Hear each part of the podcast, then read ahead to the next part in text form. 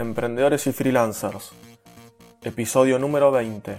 Freelance Tip de la semana. Bienvenidos al podcast Emprendedores y freelancers.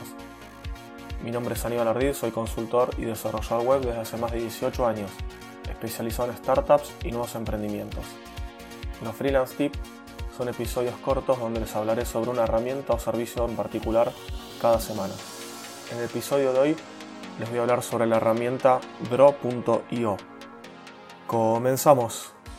Esta herramienta online me la recomendó Mario Barceló, quien es un amigo y oyente del podcast.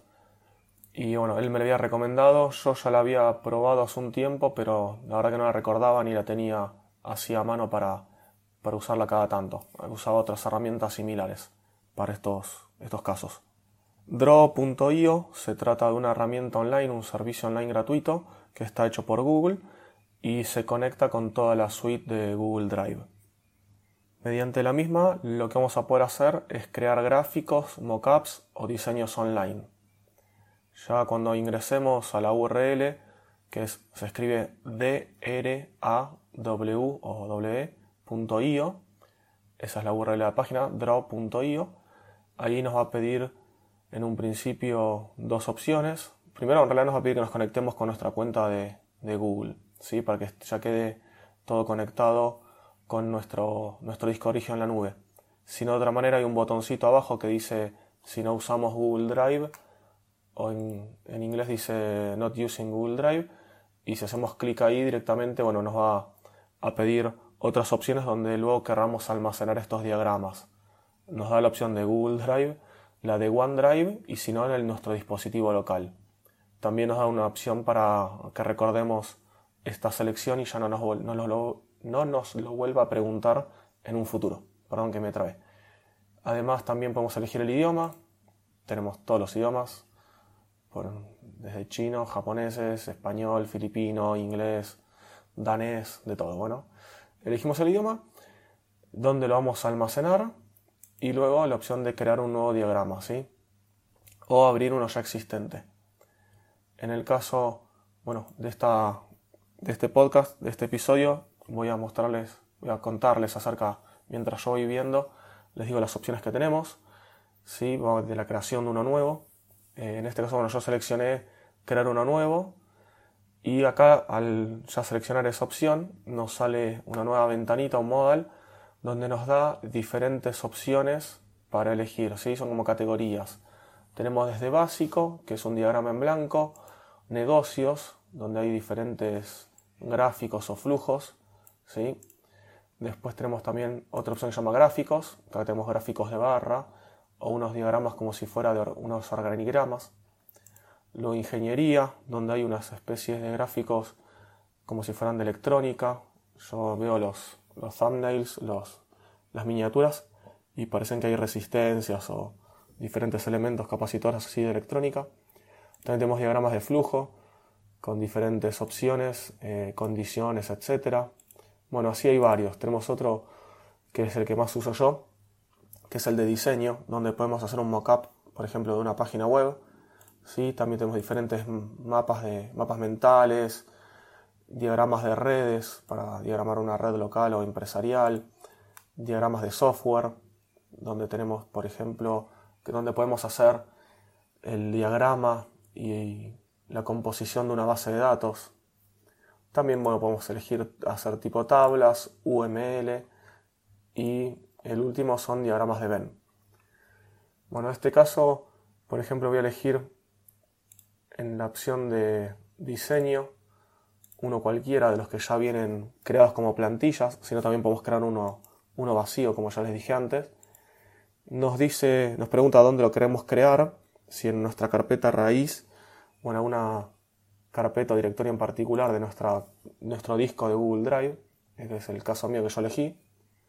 Y ahí ya directamente nos aparece una plantilla creada con algunos ejemplos insertados. Por ejemplo, en el que elegí yo, tenemos un header con un menú, ¿sí? con diferentes textos, hay algunos budgets ¿sí? que tienen unos numeritos como notificaciones, una especie de formulario con un título y un input, un, casillero, donde se puede escribir, unas pequeñas, como unas especies de cards, donde tiene unas tarjetas donde tienen un gráfico, un título y una descripción y dos botones, diferentes también checkbox eh, o radio buttons. Esto sería en la parte central del programa, ¿sí? de la página. Es donde tenemos para hacer nuestro diseño. Luego la, distribución de la misma eh, sería, arriba tenemos un header muy similar, la parte superior, a cualquier eh, documento o planilla de Google Drive, donde tenemos unos archivos, edición, vista, organización, ayuda además. Algunos botoncitos como los del zoom, volver atrás, borrar, eh, si algún elemento va atrás o adelante de otro, para pintar, etc. En la parte derecha nos va a aparecer las opciones, ya sea de la página completa o de los elementos. Si señalamos algún elemento en la página, en la parte derecha, en la columna derecha de la distribución de la página, vamos a tener, por ejemplo, para cambiar el color, el relleno, el borde, la sombra, algunas propiedades como, no sé, opacidad, el tamaño, si es autocolapsable, para cambiar los textos, la fuente, los colores, los bordes de las mismas fuentes, ¿no? Y también la organización, si queremos que esté adelante o atrás de otro objeto, lo queremos rotar, eh, agrupar, desagrupar, etc. Y la columna izquierda es una que vamos a usar demasiado, que es donde tenemos para elegir eh, las formas que podemos insertar en, en nuestro gráfico separado por categorías o tipos. Ya vienen algunas ingresadas, en, este caso son las que usan en el, ejemplo, en la plantilla, por ejemplo en la que usé yo, tenemos eh, una que se llama bloc de notas, tenemos la parte general, hay cuadrados, algunas formas así muy genéricas, flechas, un actor, por ejemplo, para gráficos ya sea de UML o diferentes análisis. Tenemos misceláneas, donde acá también hay otras formas un poco más complejas con dobles bordes, unas llaves, unos iconos.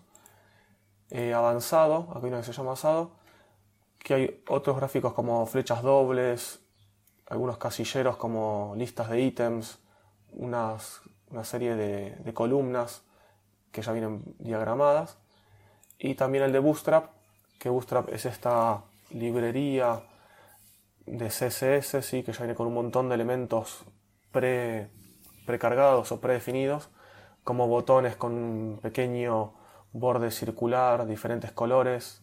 Se usa, no sé, el primario color azul, el, uno que se usa como success, como, como correcto, el color verde, bueno, naranja para warning o amarillo, rojo para, que se usa para danger, como para, para alertas o botones de borrar, cancelar, así. Otros, bueno, y todos los diferentes ítems de Bootstrap, eh, todos o casi todos se, encuentran acá. Barras de alertas, de progreso, checkbox, etcétera, ¿no?